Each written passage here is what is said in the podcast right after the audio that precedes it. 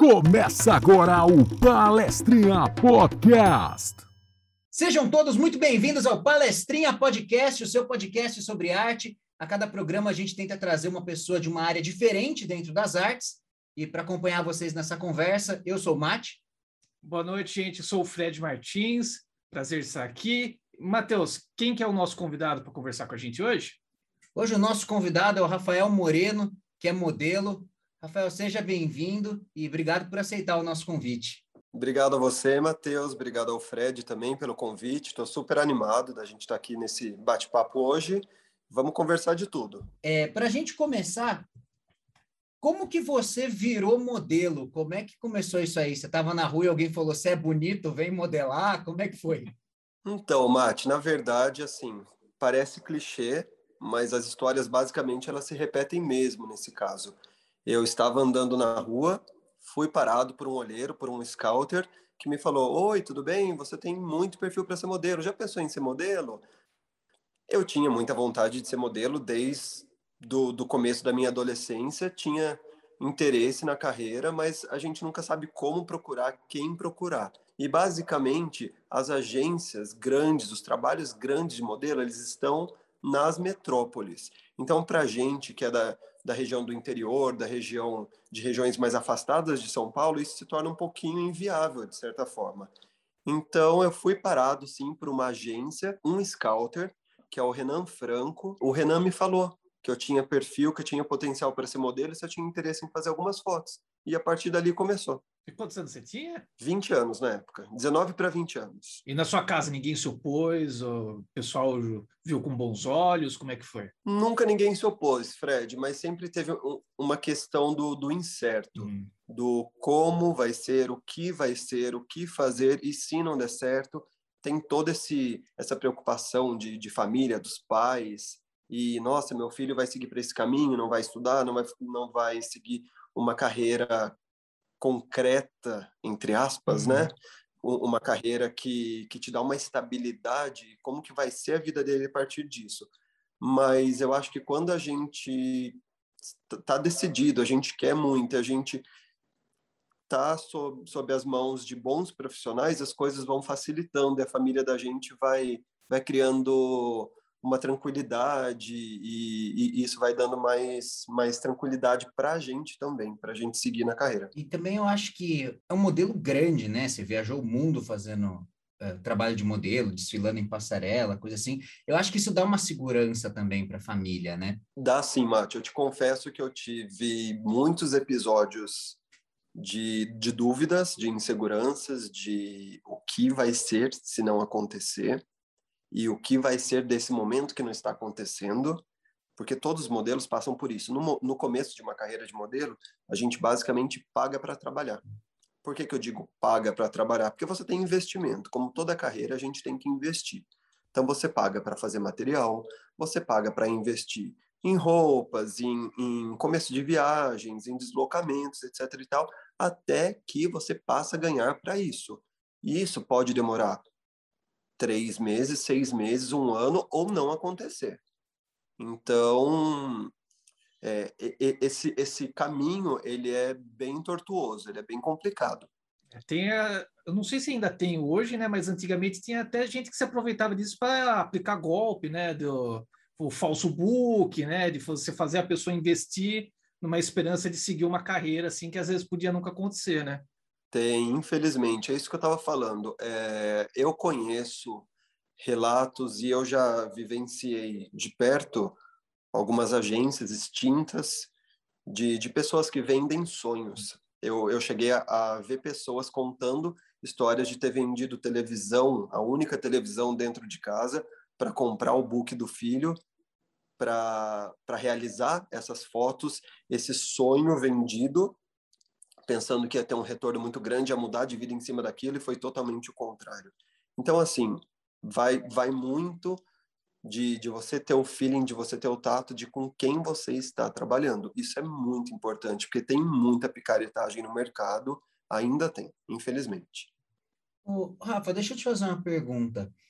Quando a gente fala em modelo, a gente pensa um pouquinho em padrão de beleza, né? Porque precisa vender, o modelo está ali para isso, né? Mas o que eu tenho reparado é assim, alguns perfis, alguns, é, é, alguns perfis que não são necessariamente dentro do padrão mais comum de beleza, funcionam muito bem como modelo. Então, por exemplo, é, a gente pensa num padrão de beleza masculino, um homem forte, mas aí quando você vai ver um modelo de passarela, geralmente é um homem magro. É, quando você vai ver modelo fotográfica, geralmente a gente, feminina, a gente costuma falar daqueles dentes perfeitos, mas você vê muita modelo bonita com os dentes da frente um pouco separados.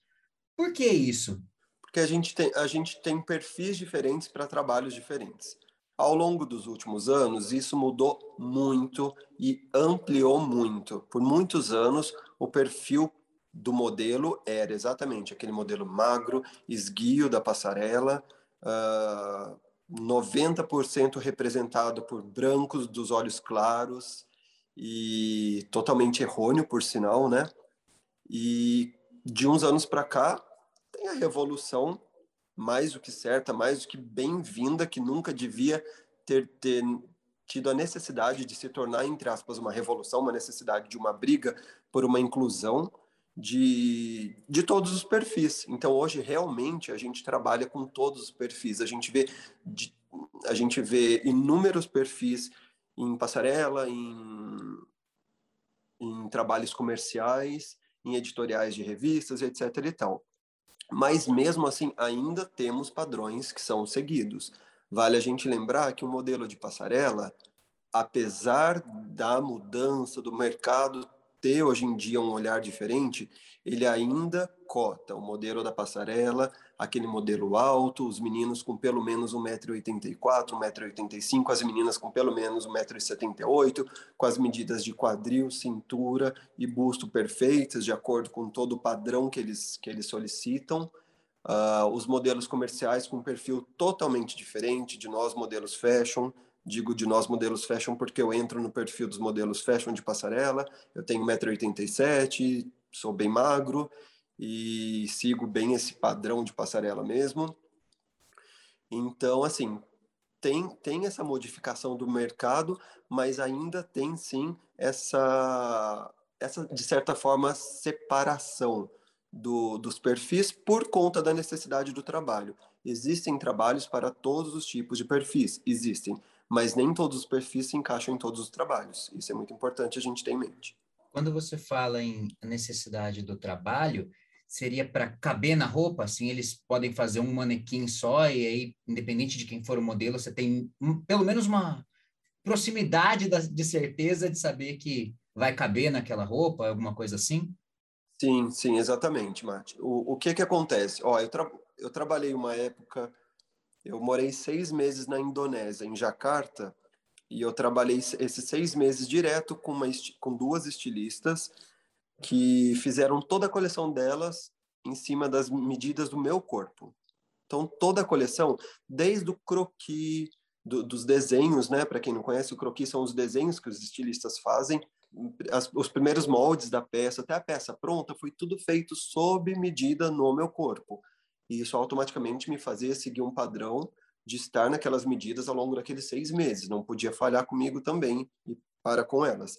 E assim, de acordo com aquelas medidas, isso quer dizer que somente eu poderia trabalhar naquelas roupas? Não, não mesmo, porque quando acabou minha temporada, eu fui embora, elas continuaram trabalhando em cima de algumas peças daquela coleção. E outros modelos usaram aquelas roupas, fotografaram com aquelas roupas, desfilaram com aquelas roupas. Então, tem essa questão das medidas, sim, e usadas para modelos padronizados também. E, Rafa, que tipo de exigências são feitas para você, assim? Quer dizer, a gente consegue imaginar, obviamente, uma questão do peso, assim, para manter, né? Mas, e, por exemplo, sei lá, se amanhã você quiser acordar com vontade de crescer um bigode, você pode deixar ou existe alguma exigência que te impeça?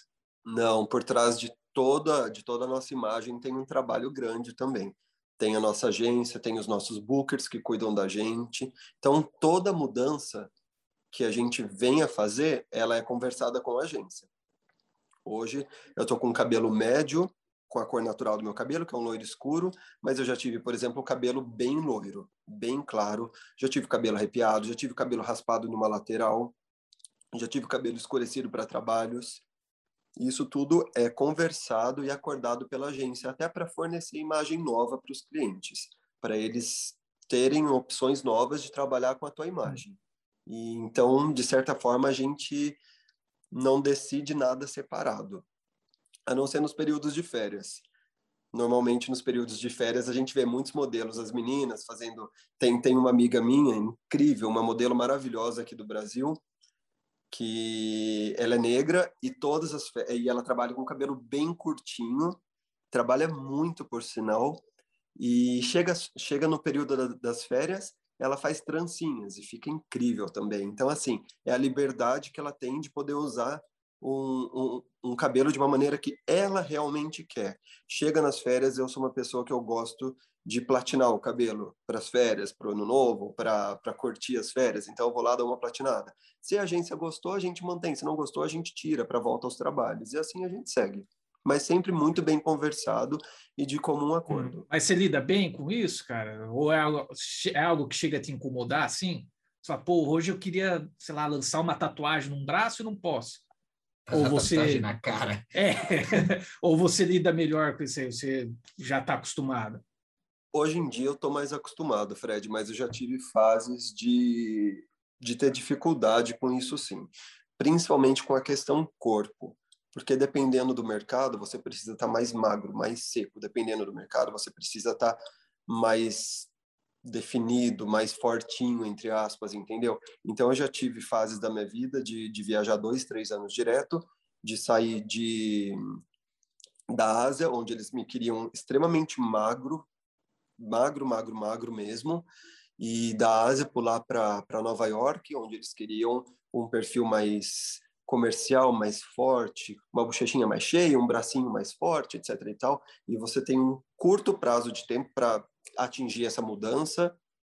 Então, é, é difícil, porque a gente pega fases que a gente viaja e a gente vive mais no avião e nos hotéis do que numa casa.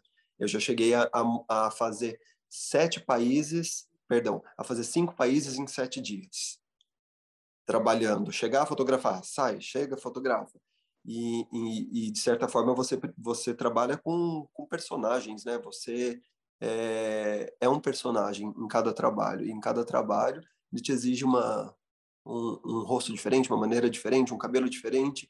Então, às vezes, você se adaptar a essa mudança muito rápido é, é desgastante, sim, mas aí você tem que lembrar o porquê que você começou tudo aquilo e se você realmente quer aquilo, tem algumas, algumas circunstâncias que você vai ter que passar e vai ter que aceitar. Negócios do ofício, né? É. Você falou um negócio que eu achei interessante. Geralmente a gente vê muito pessoal falando isso, né? Que ah, a vida de um modelo não é saudável, porque tem que manter um padrão muito magro e, e tudo mais. Mas existe também a questão do biotipo, né?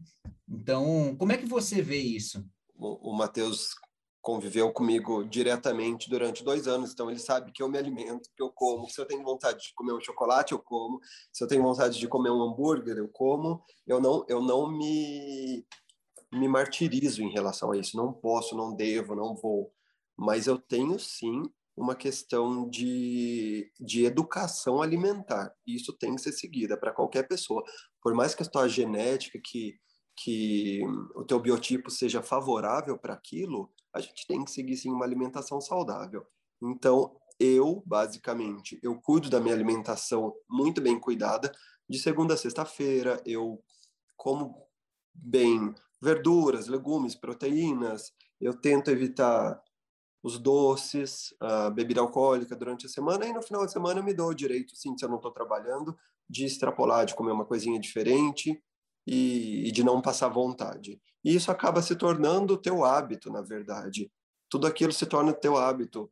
Eu estava conversando com, com o CEO da minha agência essa semana e ele falou: Poxa, aparece, você precisa aparecer, você está sumido, faz um tempinho que você não vem na agência eu comentei com ele, eu falei, não, eu tô sumido porque saiu um pouquinho das minhas medidas. E, vo e, você sabe que eu, que eu sou muito exigente comigo. Ele falou, não, você não, não é exigente, você tem que ser exigente. Você é um modelo internacional, você trabalha com as suas medidas, você trabalha com o teu corpo há muitos anos. Então, você necessita ter essa exigência sim. Então, eu tenho uma exigência saudável comigo mesmo, que se tornou a minha rotina alimentar. Eu me observo muito em relação à minha alimentação, à hidratação, eu bebo muita água, faço exercícios físicos continuamente, de cinco a seis vezes por semana, e isso é minha rotina. Uma coisa que eu tenho percebido, né, desde que a gente começou a gravar esse podcast, e o Fred está aqui de prova, é que, embora as pessoas costumem ter essa imagem errada do artista como um vagabundo e tudo mais, as artes têm demonstrado sempre a exigência de uma disciplina grande, em qualquer que seja, né? Então, é, fosse na pintura, na escultura, na música, no teatro, é, eu tenho percebido muito isso, e agora você falando como modelo também reforça ainda mais isso, né? A gente acaba, por amar a arte que a gente faz, a gente acaba mudando a nossa forma de viver mesmo, a gente acaba tendo que seguir algumas regras para continuar, algumas regras de disciplina, né? A, a arte exige isso. Exige, exige com certeza. Eu acho que isso, de certa forma, é uma, é uma maneira pejorativa e preconceituosa que algumas pessoas enxergam as artes, na verdade. Muitas pessoas enxergam o ofício de modelo, de ator, de músico, de jornalista e etc e tal, como, como um, um passatempo, como uma brincadeira de fazer aquilo. E não é uma brincadeira de fazer aquilo. A gente, em, em primeiro, em primeiro ponto, a gente tem que que tem em mente que aquele é um trabalho como outro qualquer e que para você chegar em algum lugar, para você se destacar, para dar certo, você vai precisar se dedicar, você vai precisar abrir, abrir mão de, de várias coisas e é isso. A disciplina é fundamental em todos os, os campos e na arte não deixa de ser. E, Rafa, eu imagino que para quem trabalha com imagem, né, tem aquele estereótipo também de que a pessoa que trabalha com imagem, ela só tem a imagem a oferecer, né? Que ela é uma pessoa superficial, que ela é uma pessoa, sei lá, ignorante de alguma forma, preconceituosa na cabeça das pessoas. Você sente isso na relação que você tem com as pessoas? Quando alguém te conhece assim, você fala que você é modelo, você sente que a pessoa muda de alguma, de alguma forma com você? Hoje em dia não. Hoje em dia as coisas mudaram bastante e, e, a gente ganhou muito muita atenção à nossa voz, viu, Fred, em relação a toda a modificação do mercado, em relação a toda a rebelião e toda a necessidade de mudança de mercado e de mudança de alguns padrões, a gente ganha, a gente passou a ser ouvido como como como ser humano mesmo, como profissional, não só como manequim, como um corpo que está ali parado, servindo a uma coleção e a um fotógrafo e a um maquiador, etc e tal. Hoje em dia eu não sinto muito, mas sempre tem aquela brincadeirinha, né? Ah, modelo é burro, né? Uhum. Então a gente ouve sim alguma brincadeira do tipo. Isso não, não deixa de acontecer, mas pelo contrário, eu acho que assim, a, a, gente costuma dizer que a escola do modelo é a escola da vida. A gente viaja muito, a gente começa a viajar muito cedo. De repente, você está morando em vários lugares, você se sente obrigado, entre aspas, a aprender idiomas diferentes para você se virar, para você entender o que estão falando de você num trabalho que você pode pegar ou não. Eu, por exemplo, já morei na China e quando eu cheguei na China, eu vi a real necessidade que eu tinha de, no mínimo, aprender pequenas palavras em chinês, porque eles falam muito pouco, muito pouco inglês. Então, assim, a gente vai criando o nosso campo de cultura e de maturidade, de, de crescimento pessoal em cima disso também, né? Então, é, é bem preconceituoso, é, é uma maneira muito pejorativa de, de você apontar e tatuar na pessoa que ela é burra porque ela faz isso, aquilo, etc. Uhum. Como é que é essa experiência de viajar o mundo fazendo trabalhos como modelo? É, imagino que seja bem enriquecedora. Como é, como é que é? Nossa, fantástico. Foi um, um dos melhores presentes que, que a vida me deu, com certeza. Eu já conheci países que, sem dúvida, se, se dependesse do, da minha vida pessoal, de, de uma outra profissão, talvez de uma outra rotina, não teria ido. É, é, incrível, é incrível você ter acesso a outra cultura, a morar em outros lugares, a, a dividir espaço com outras pessoas de cultura e de realidade tão diferente, e você está trabalhando e ganhando para isso, né? Então é muito gratificante, é muito enriquecedor. Por isso só já, já vale. Mas vocês têm tempo para fazer turismo na cidade quando vocês viajam? Ou é só para ir a trabalho mesmo e não sai do hotel? É, aliás, deve sair porque vocês ficam meses, né? Mas tem esse, esse intervalo de tempo para realmente curtir os outros países? Tem. Depende muito da, da, da, questão e do contrato de trabalho. existem trabalhos que, é, que são chamados de direct booking, que são os trabalhos que você é escalado para ir a tal país e para fazer aquele trabalho. Muitas vezes você vai para o país, você vai para a cidade, faz aquele trabalho e vai embora. Às vezes você não dorme, não dorme na cidade, ou dorme, no outro dia você já acorda e vai embora. E eu, por exemplo, já fui para Nova York para fotografar uma revista e eu não conheço Nova York. Então, então assim, eu conheço o estúdio, o estúdio de Nova York e rapidamente o aeroporto e algumas coisinhas que eu vi no, no transfer até chegar em estúdio. E agora existem os outros contratos, os contratos de temporadas, que daí você mora no país. Eu já morei seis meses na China, já morei seis meses na, na Indonésia, já morei três meses na, na Malásia, na, na, França, na Itália, em vários países diferentes. E daí, quando você, você faz esses contratos de temporada, que normalmente são de no mínimo dois a três meses, daí você tem a oportunidade de viver realmente aquela cultura, de viver aquele país no dia a dia dele mesmo. Você passa a viver o dia a dia do país como se você fosse um local. E, Rafa, como que é a relação entre os modelos e o estilista? Tem alguma noção de hierarquia, assim, ou é algo mais natural, assim, de uma relação de trabalho mesmo? Com o tempo, com, com, com o contato, com o convívio, muitos estilistas se tornam até nossos amigos mesmo, com toda a questão de respeito e de hierarquia, sim, ele é o estilista, ele está te, te bucando para o trabalho e você tem que saber teu lugar, mas eu, eu tenho muito, muitas amizades, tenho ótima relação com vários estilistas que eu já trabalhei tanto no Brasil quanto fora, estilistas famosos mesmo, que todo mundo conhece, e mas, mas, a gente tem que tomar muito cuidado com isso também. A gente tem que, que ser muito profissional. A gente tem que saber que o estilista ele pede aquilo, ele te bucou para aquele trabalho e aquilo tem que ser feito, aquilo tem que ser respeitado. Então, a gente tem que tomar muito cuidado com, com a boca mesmo.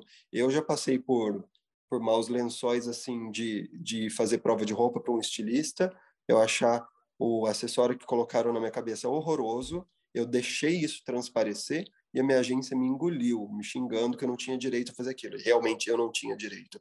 Foi um descaso, foi uma falta de respeito para com o estilista. Então a gente tem que, que tomar um, um certo cuidado com isso, mas, de, mas no geral, a, a grande maioria dos estilistas tra, tratam a gente muito, muito bem e a gente tem uma boa, um, um bom convívio, assim mudando um pouquinho de pato para ganso, é, quando a gente vê os desfiles né, nas, nas passarelas, a gente costuma falar, pô, mas essa é uma roupa que ninguém usaria no, no dia a dia, né? Eu acho que essa é uma pergunta que todo mundo já se fez. Por que, que as roupas das passarelas são essas roupas que não são casuais? São roupas que têm toda um, um, uma criação fashion em cima dela.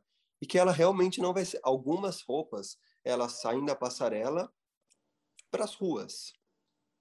Hoje em dia a gente tem muito, muito esse comércio rápido da passarela para as ruas. A compra da coleção e no outro dia que do, do, após o desfile as pessoas já estão usando a coleção. Mas tem sim algumas peças específicas que elas são usadas unicamente para aquele propósito fashion do desfile, para chamar atenção, para ter toda aquela questão da mídia, da história da coleção em cima também, Vale lembrar que nenhuma roupa, que nenhuma coleção, que nenhum estilista faz suas roupas em vão. Todas as coleções elas são feitas com um propósito, com um tema em cima. Eu acabei de, de fotografar uma coleção muito grande aqui no Brasil, muito legal, e o tema da, da coleção era quatro elementos. Então a gente trabalhou toda a questão de fogo, ar, água e terra. Então tem todo um propósito. Às vezes algumas pessoas olham a roupa e falam: "Nossa, mas eu nunca usaria isso". Realmente, você nunca usaria isso, mas talvez num trabalho XYZ, focado na mídia, focado num, num, num trabalho específico, essa roupa seria a roupa perfeita. É. Acho interessante isso, né? Que às vezes as pessoas não entendem também que a moda ela não é somente o, o que você usa também, né? Mas ela tem esse elemento conceitual, artístico e performático por trás dela também, né? Exatamente. Eu acho muito legal. Tem muita história por trás das peças tem muito trabalho por trás do, do que é visto. Eu costumo dizer que do trabalho de modelo e do que todo mundo vê, 95% é de muito trabalho, de muito suor, 5% é o glamour, é o que chega até vocês. E qual foi o desfile mais legal que você já fez? Foi São Paulo Fashion Week? Foi qual? Nossa, tem muitos desfiles memoráveis assim, mas com certeza no Brasil eu acho que todo modelo sonha em fazer a Semana de Moda, a Fashion Week, a Casa de Criadores, os desfiles do Rio, hoje em dia não, não muito mais presentes, mas todo modelo tem vontade de fazer esses desfiles. Mas o meu desfile mais memorável foi Semana de Moda de Paris, com certeza. Mas eu amo desfilar no Brasil, amo fazer meus trabalhos aqui. Eu amo voltar principalmente para os desfiles da, da Casa de Criadores, que foi a primeira passarela que eu pisei. Então eu dou muito valor a isso, a quem trabalhou comigo lá no comecinho, a quem abriu as portas para mim lá no comecinho. Então toda vez que eu tenho oportunidade, eu, eu gosto de estar aqui no Brasil para fazer esses desfiles, sim. Mas acho que Paris tem uma relação com a moda mais forte, né? Então acho que bate mais forte quando está lá, né? Acho que só o fato de estar em Paris, né, que é uma cidade culturalmente incrível, né? Sim. Então, eu imagino isso, que de você pisar em Paris já já é uma coisa, a hora que chega o desfile já é outra coisa, Sim, né? O tempo é. todo surpresas, eu imagino. É, tipo um, um jogador de futebol jogar a Copa do Mundo, assim, Sim. né? Exatamente, é Paris, Paris é é o berço da moda, né? Paris exala moda por todos os cantos. Você anda nas ruas, você se sente desfilando, a gente brinca fala isso. Então, é mágico, é bem, é bem legal, assim. E, Rafa, e como que o, o perfil brasileiro é visto, assim, na moda? Porque a gente que é aqui do Brasil, a gente tem essa coisa de achar que o brasileiro é o povo mais bonito do mundo. Mas para quem é de fora, talvez não possa ser assim. Qual que é o perfil que é visto pelo brasileiro, assim? A gente é muito bem visto e bem quisto nos trabalhos do, do exterior, viu? E isso cada vez mais mais intenso. Temos outras nacionalidades que, que lideram o ranking das, das e dos melhores modelos do mundo, mas o brasileiro é muito bem-vindo nos trabalhos. Eu acho que por conta da energia, do, do astral. Eu, por exemplo, sou uma pessoa que eu chego e eu converso com todo mundo, eu fico, sou amigo de todo mundo, eu abranjo todo o ambiente. Então, eu acho que isso, de certa forma, encanta uh, as pessoas que são mais quietinhas, essas culturas que são mais, mais recatadas, de certa forma. Então, a gente é, é conhecido muito pela por, por questão da, da energia, do, do astral, do, da vontade de estar ali, daquela vontade de fazer o trabalho e, e do samba, né, do, da energia, do, de, de toda aquela alegria de que a gente compartilha no, nos backstages da vida. Hum. O Brasil ele tem algumas coisas que às vezes a gente nem imagina que nós somos grandes lá fora, né? Então é a tal da síndrome do vira-lata que a gente acaba é. sempre comentando. Ah, mas na, na modelagem acho que a maior referência que a gente pode ter assim é a Gisele Bündchen, né? Que, né? ela tem o caso contrário, né? Que o, o marido dela, que é jogador de futebol profissional, super conhecido lá, lá nos Estados Unidos, ele é conhecido como o marido da Gisele, né? Sendo que normalmente é o contrário, né? Exatamente, exatamente. Ela é uma referência e abriu muitas portas para todo mundo, né? Então, o, o, brasileiro ele já é bem, ele já é bem esperado e bem nomeado por conta disso, e por conta de todas outras, tantas outras modelos e tantos outros nomes que representam muito bem o nosso país fora, tanto meninas quanto meninos. Rafa, é, pegando o exemplo da Gisele, até onde que o trabalho de modelo é uma questão estética, né? O ser bonito, o se portar bem, e até onde que tem uma coisa de talento, saber desfilar da maneira correta, caminhar da maneira correta. Porque, assim, por exemplo, eu que não entendo nada de moda, vendo um desfile, para mim parece que é, é, eu não consigo ver os erros que algum modelo poderia cometer no, no palco, por exemplo. Não, tem, tem toda uma tem toda uma questão de, de estética em passarela, sim, e tem todo um, um preparatório para para você saber posar, para você saber seu teu melhor ângulo, para você conseguir oferecer pro pro cliente, pro fotógrafo o que ele está querendo naquele trabalho. Então tem sim um preparo, ninguém começa da noite para o dia. A gente aprende muita coisa no no learn by doing, né? Mas a gente tem sim as escolinhas, as aulas de, de passarela, as aulas de fotografia, a gente tem preparos, sim. Porque tem toda uma questão de postura, tem toda uma questão de braço, de rosto, de foco de luz, de foco visual, do que fazer, do que não fazer, para onde olhar, para onde não olhar. Então tem que ter esse preparo sim. Não é simplesmente, ah, acordei hoje, vou desfilar. Não. Tem todo um, um preparatório antes, sim. E dá um, dá um nervosismo na hora, sim, cara? Já viu alguém amarelando na hora e falando, não, não vou conseguir? Hoje eu não vou. já, já, já vi sim. Eu, eu, eu costumo falar também, toda vez que eu, que eu dou alguma entrevista, um, algum bate-papo em relação ao mercado da moda e as minhas experiências, que quando o friozinho na barriga parar de, de existir, é hora de parar. Então, assim, eu já pisei em mais de 100, 200, 300 passarelas nessa vida, não sei nem contabilizar, sinceramente. Mas todo desfile é diferente, toda entrada é diferente. É aquele momento que todas as luzes, todas as pessoas, o foco está todo em você e na roupa que você está levando e na história que você representa.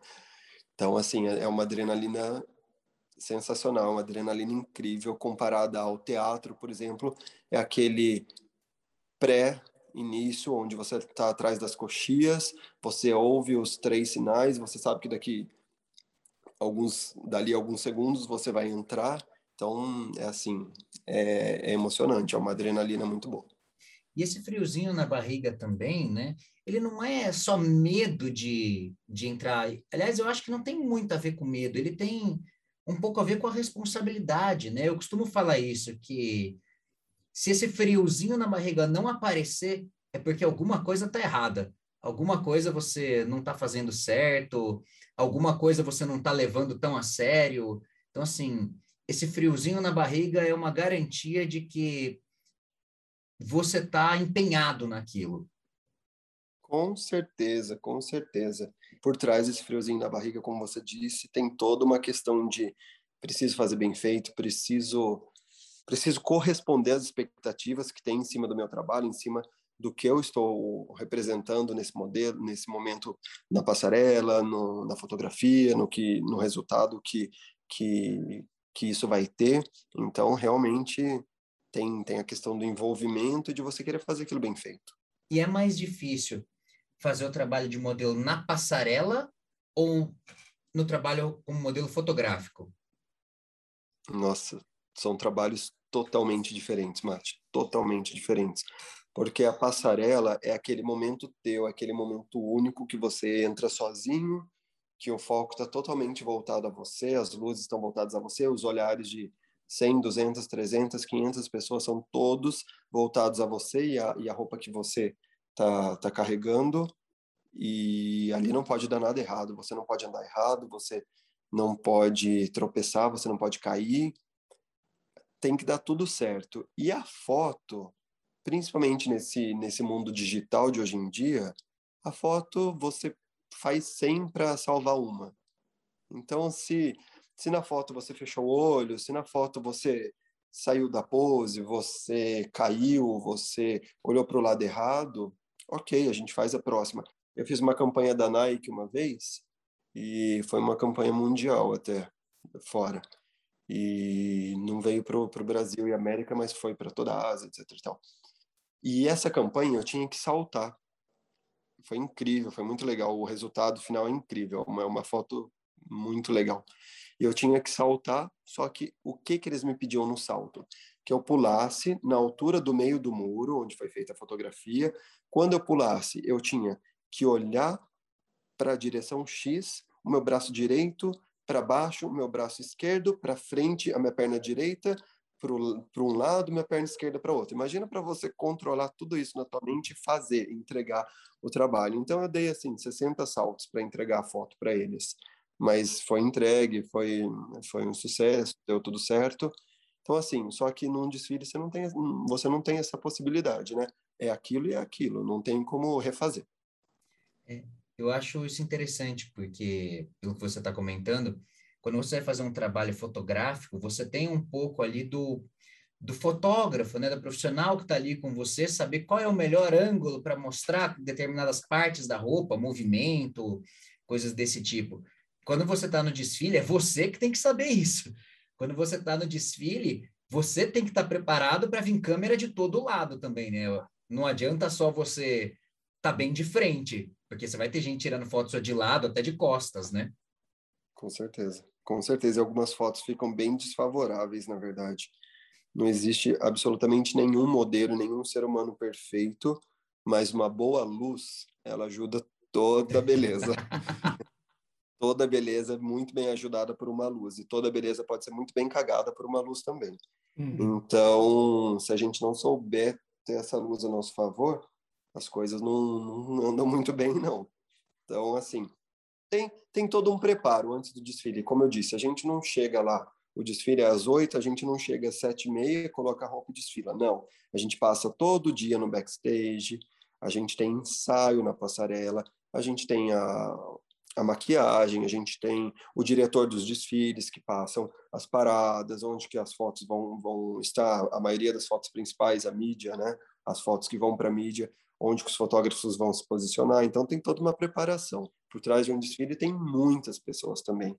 Tem muita produção, tem muito é, é uma equipe gigante de make, é uma equipe gigante de das meninas que cuidam da nossa alimentação, que cuidam da limpeza do local, que passam a roupa, que é, é uma equipe de, de som, é uma equipe de direção de passarela, é equipe de fotografia. Então, assim, se não tiver um, um pouquinho da ajuda de cada pessoa, não sai, não funciona. E a gente precisa de todo mundo para o relógio funcionar junto e para o trabalho ser entregue perfeito. Rafa, muito obrigado por ter aceitado o nosso convite de novo. Você quer deixar alguma rede social para o pessoal te seguir? Ah, com certeza. Todo mundo que quiser acompanhar meus trabalhos, minha rede social que está mais ativa no momento é o Instagram, é arroba o Rafael Moreno. Tudo junto. Arroba o Rafael Moreno, me sigam, curtam as fotos, curtam os trabalhos e me acompanhem por lá, que vai ser um prazer ter todo mundo lá. Rafa, muito obrigado por ter participado com a gente. Obrigadão, Rafa. Prazer conhecer você, prazer conversar com você, cara. Eu que agradeço, foi muito legal, foi tão gostoso que realmente não percebi que voou, foi muito, foi muito gostoso, que bom poder dividir um pouco da minha experiência com vocês e levar isso para as pessoas. Contem comigo sempre e que a gente se encontre ao vivo o quanto antes. E para você que está escutando o nosso podcast, muito obrigado por ter nos acompanhado até aqui e até a próxima. Tchau, gente. Muito obrigado. Até mais.